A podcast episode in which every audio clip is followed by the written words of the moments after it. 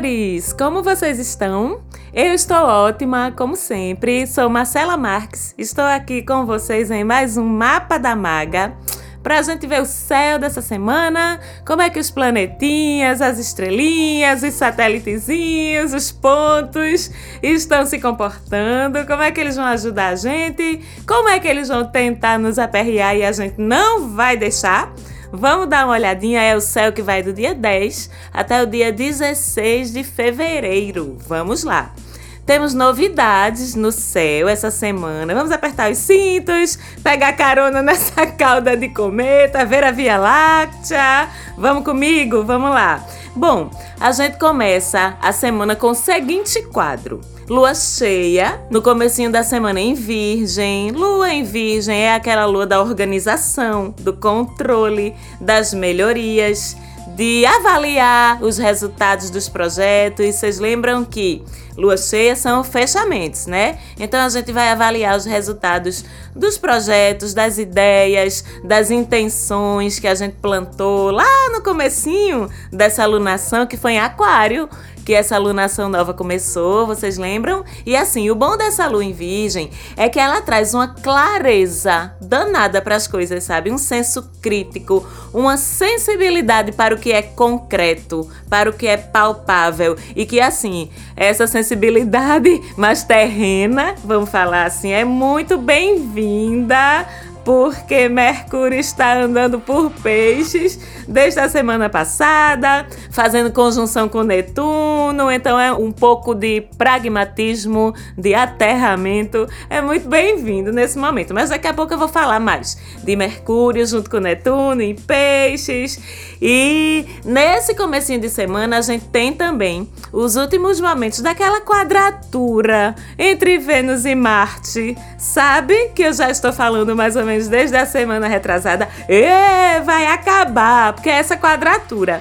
Apesar de a gente tá com um bocado de doçura, um bocado de facilidade de lidar socialmente com as coisas por conta de justamente Mercúrio e Netuno em Peixes e Sol em Aquário. Mas mesmo assim, essa quadraturazinha aí entre o casalzinho Senhor e Senhora Smith do Zodíaco tava deixando a gente assim meio abusado, meio sem conseguir entender dentro da gente, sabe o que é que a gente tá sentindo? Uma hora a gente quer casar, outra hora a gente quer matar, mandar para os quintos dos infernos, mas vocês meus seres iluminados que acompanham o mapa da maga, vocês. Eu sei que conseguiram se controlar, não foi, meus amores? Se alinharam, se lembraram da maga, falando que esse pantinho todo era só as nossas projeções dos nossos probleminhas no outro, das confusõezinhas da nossa própria cabeça. Eu espero que vocês tenham se lembrado, tá certo? E ainda mais que essa quadratura está acontecendo com Vênus em Ares e Marte em Sagitário, dois signos tão bonzinho mesmo, né? Ares e Sagitário. Então pense que estava puxado? Eu sei que estava, mas enfim.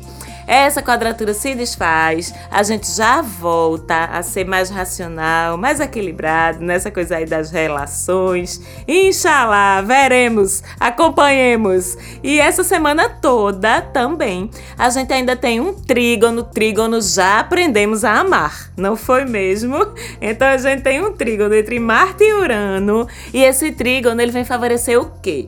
Iniciativas ousadas, originais, fora da caixa e isso em todos os campos da vida da gente, tá? A gente já sabe sobre Urano, meu regente, que ele traz o quê? O inesperado. Mas com o fato de ele estar em trígono com Marte e o trígono é um ângulo bom, um ângulo de favorecimento, dá pra gente saber, dá pra gente prever que pelo menos esse inesperado que ele traz é um inesperado positivo, né? Se esse trígono é formado com Marte, a gente sabe também que as portas se abrem, o universo conspira para ajudar a gente com motivação, espírito de combate no bom sentido para ir atrás do que a gente quer, para conquistar as coisas que a gente tá afim. Então, com esse trígono, se a gente faz a nossa parte, Urano intercede a nosso nosso favor com recompensas inesperadas. Adoro! Bora aproveitar, mas veja só. Esse fazer a sua parte não é de qualquer jeito, não, tá certo? Não pode ser com corpo mole, não, porque com Marte na parada, aí botando sangue no zóio, porque Marte é o planeta do sangue no zóio. Então ele vai te ajudar se tu se alinhar com essa energia dele, de vibração, de garra, de correr atrás, de coragem, tá certo? É pra ir com força, não é pra ir com preguiça, não. Combinado?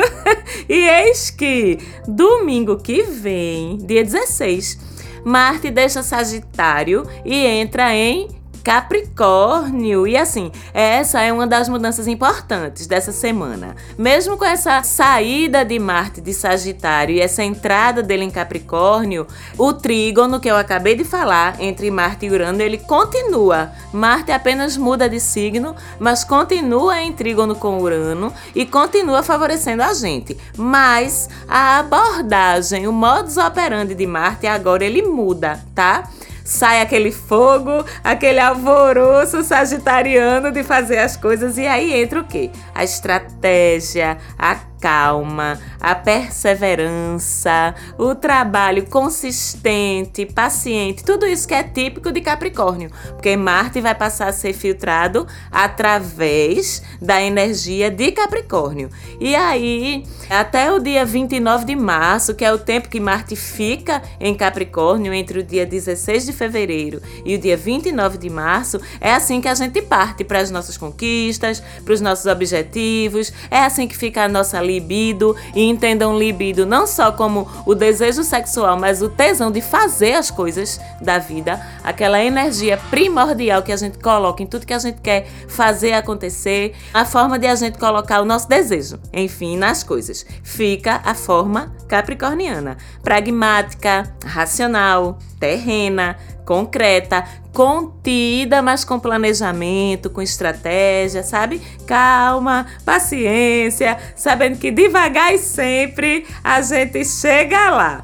E essa posição de Marte, ela deixa também a gente todo mais maduro, passando aquela aura assim de responsabilidade, de autoridade, uma coisa CEO, sabe? Agora sim, a gente tem que ter cuidado para não ficar muito autoritário, né? Muito mandão, muito ranzinza, porque Capricórnio tem dessas chatices. Ainda mais mancomunado com Marte, meu Deus, socorro, falei. Pronto, é isso mesmo. Cuidando disso, e assim, Mercúrio em Peixes ajuda ajuda também bastante a gente a suavizar essa expressão, suavizar essa fala. Então, se a gente cuida disso, a gente se observa para não exceder nessa autoridade que a gente naturalmente ganha com Marte em Capricórnio, fica tudo mais tranquilo. E essa temporada desse guerreirinho aí em Capricórnio dá uma grande força pra gente no trabalho, nas nossas responsabilidades, nas broncas que a gente tem que resolver, tudo que exigir aquela, sabe, aquela combatividade, aquele espírito de luta, fica tudo favorecido. Então vamos aproveitar também. E com essa chegada de Marte em Capri, é bom a gente lembrar que agora são quatro planetinhas em Capricórnio de novo, tá, meu amor? Marte, Júpiter, Saturno, Plutão. Então, Júpiter com aquele modus operandi, good vibes dele, gente boa, ele até tenta ajudar. Mas assim fica difícil, né? Com esse bonde tenso nas vizinhanças. É Marte, Saturno, Plutão, socorro! Mas assim, minha gente, eu tô brincando, porque está tudo certo o tempo todo, tá certo? Até essa pressão desses planetões aí dentro de Capricórnio, tá tudo certo também. E aí eu aproveito para perguntar: vocês estão trabalhando vocês estão se esforçando aí, se comprometendo com as coisas e estão lembrados que eu venho dizendo desde o final do ano passado que esse ano, quem não plantar direitinho, quem não cuidar das suas coisas direitinho, quem não for além do que se espera, não vai colher, não, viu? Eu só digo isso. em compensação, tu aí que estás fazendo o teu de boa comprometido, vestindo a camisa, suando a camisa, ô oh, Glória, observa que teu reconhecimento vai chegar, tá certo? Ano de Capricórnio é sobre isso, como a gente já cansou de conversar aqui. Porém, né? Estamos falando tão bem de Urano, todo bonzinho, se entendendo com Marte, trazendo sorte. Porém, ele se desentende com Saturno essa semana em quadratura. Como a gente sabe, Urano e Saturno são dois planetas geracionais, então eles são muito poderosos. Eles têm aquele campo de atuação que é em nível mundial, estão em atrito e os dois falam muito de quê? De movimentos sociais de poder, de mudanças nos próprios tecidos da sociedade, sabe? Saturno com aquele jeito dele de cobrar, de reprimir, de castigar. E não é nem castigar, na verdade é ajustar. E Urano, com aquele jeito dele, provocador, contestador, chutador do pau da barraca. Então, assim, a gente tem uma quadratura dessas operando em dois níveis diferentes. Dentro da gente, em nível individual. O que é que essa quadratura pode trazer? Ela pode se traduzir em conflitos dentro da gente, entre aquele nosso juiz, aquele juiz interior da gente, sabe? Aquele que fica revirando o zoinho dele pra todas as coisas que a gente quer fazer saindo da caixinha, que é Saturno dentro da gente, e o nosso louco, com L maiúsculo, nosso louco interior, que é Urano, aquele que quer mais aí é sair por aí mesmo, cheio de energia, abrindo os caminhos, sem ligar muito para as consequências do que está acontecendo, do que ele vai deixando para trás. E assim, eu chamo Urano de louco, minha gente, calma, eu vou explicar. Não é por mal, não, pelo contrário, eu tô falando, fazendo uma analogia até com o tarô, com a carta do tarô chamada O Louco, que tem muita essa energia de transformação, de coragem, de banda voou, como a gente diz aqui no meu país, Recife, e Urano é desse jeito. Então eu faço muito esse paralelo entre a carta do louco no tarô e o planeta Urano. Mas enfim tergiversei, mas como eu ia dizendo, essa quadratura dentro da gente, ela pode provocar essa briguinha entre aquele lado nosso que quer fazer tudo certinho, que tem medo do julgamento dos outros, que não quer chamar atenção para si, que é o lado Saturno, e aquele outro lado que quer sim tocar o foda-se, seja o que Deus quiser, tô nem aí, que é Urano. Como é então que a gente alinha um conflito desse que aparentemente é tão sem saída? Bom, a gente alinha assim. Primeiro, vamos lembrar que antes de mais nada, Urano e Saturno no fundo se amam, viu? Se adoram. Os dois são regentes de Aquário, até já falei disso aqui. E assim, embora eles ajam de formas diferentes, de jeitos diferentes, os dois querem a mesma coisa: mudança, evolução, ajustes. Um precisa do outro, sabe? Eles se complementam em suas forças. Cada um do seu jeito, eles terminam se complementando. Então, você aí, entendendo isso dentro de você, o que é que você faz? Senta os dois para conversar, tá certo? Consegue que eles só operem se ajudando e ambos ao seu favor, a nosso favor que tá aí. Então, o que é que a gente ganha ao fazer esses dois se reconciliarem dentro da gente? A gente ganha porque a gente aprende a escolher as nossas batalhas, escolher as nossas causas, a saber discernir pelo que é que vale a pena a gente se rebelar e como fazer essa rebeldia, sabe? Aí quando Saturno entende o porquê, Saturno diz assim: "Ah, Urano, massa!" Entendi. Beleza, então eu vou contigo. Vamos nessa que eu vou contigo. Estão entendendo? E essa responsabilidade, como eu já disse várias vezes, de sentar os dois para conversar dentro de você, é sua. Os astros não vão pegar a gente pela mão, não, para mostrar o caminho, não.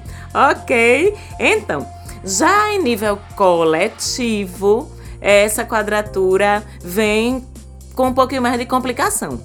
Porque a gente está falando de dois planetas importantes dois planetas geracionais. Então a gente está falando de em nível coletivo, em nível mundial, em nível social. A gente está falando de humores imprevisíveis, de ajustes de forças muito grandes, muito poderosas, e se necessário esse ajuste ocorrendo através de revoluções, de acontecimentos surpreendentes, enfim, seja lá o que for. E como isso?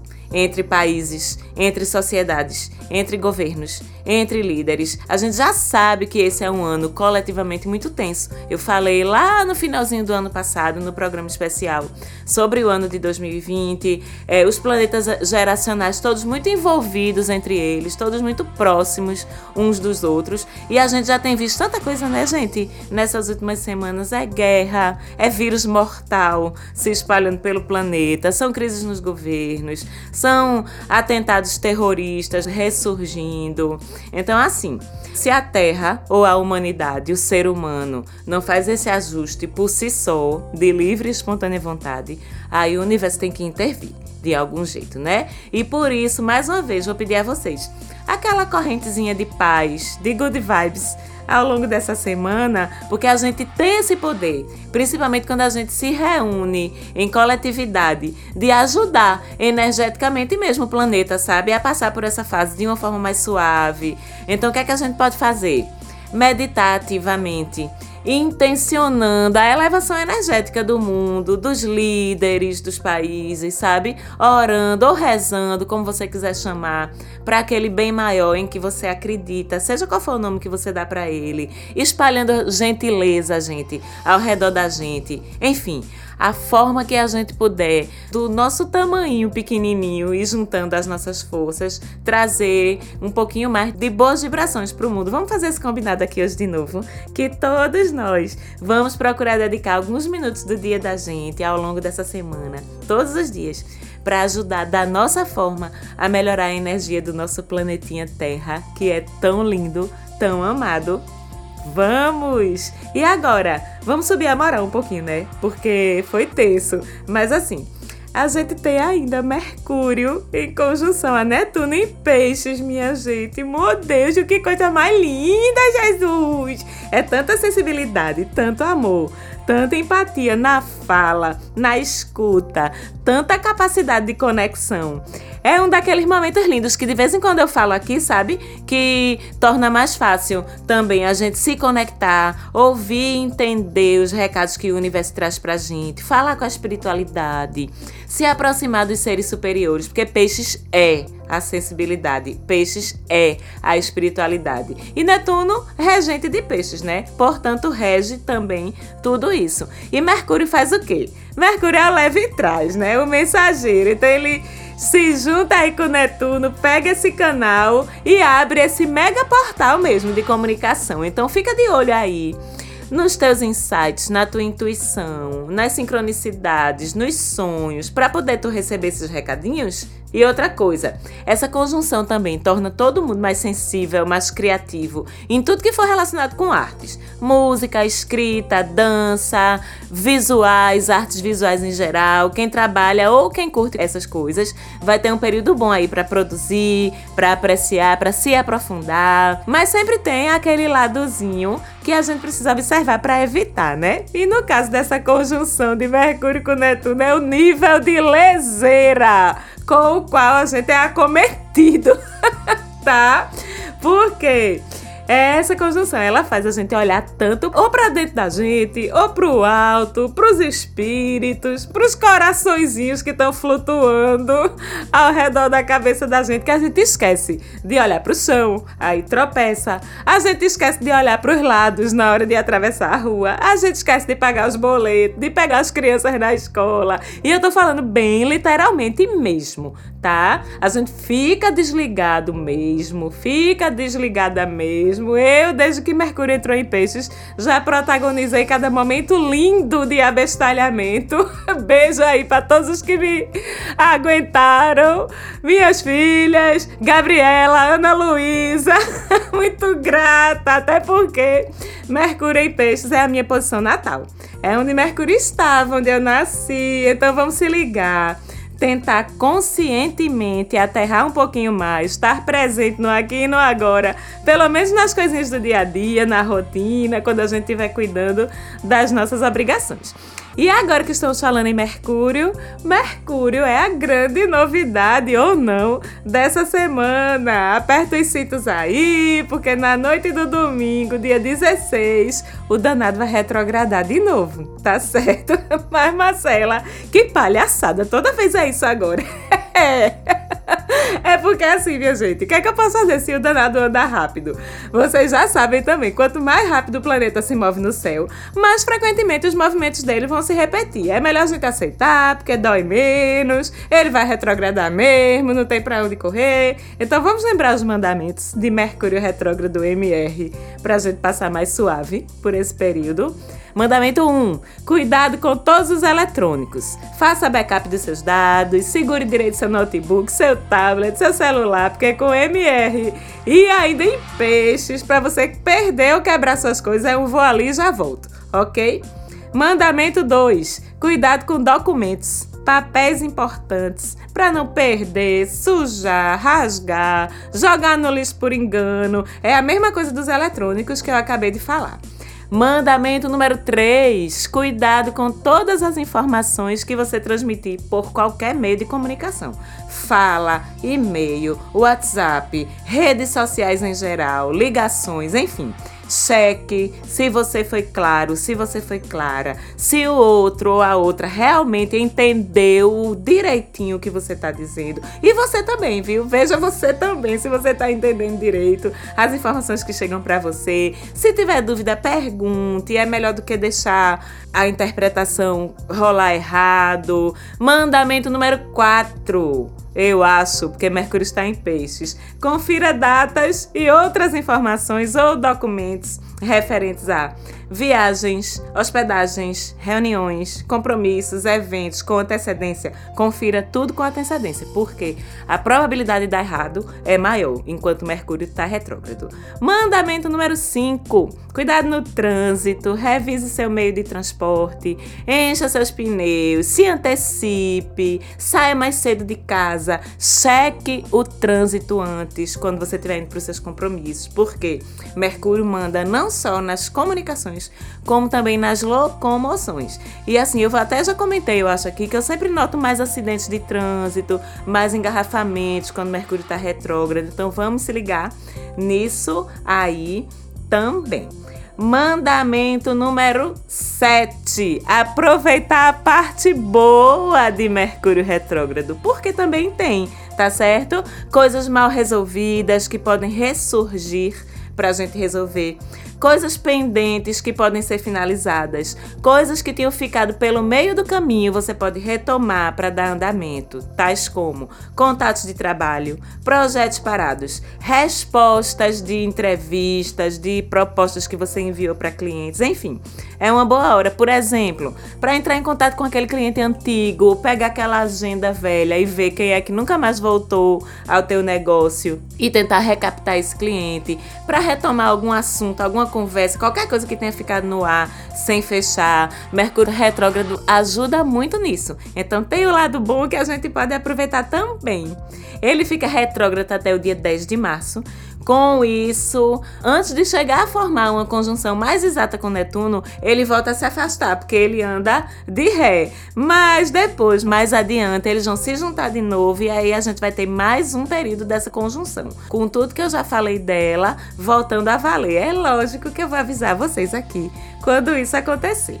No sábado, já finalzinho de semana, dia 15, a lua fica minguante, vai estar em escorpião, aquela lua que a gente ama para olhar para dentro, para lamber nossas feridas, dar aquela curadinha e depois no domingo, minguante em Sagitário. Então, no sábado, lua minguante, escorpião, os fechamentos são olhando para dentro da gente. No domingo, minguante em Sagitário, os fechamentos são olhando para fora, para o nosso redor, reunindo positividade, confiança para o novo ciclo da lua, que agora vai ser em peixes, começando semana que vem. Semana que vem a gente vai falar disso. Hoje eu fico por aqui. Muito obrigada a vocês mais uma vez pela audição. Amo estar aqui com vocês. Muito obrigada, Falante Áudio, pela produção. Um beijinho e até a próxima semana.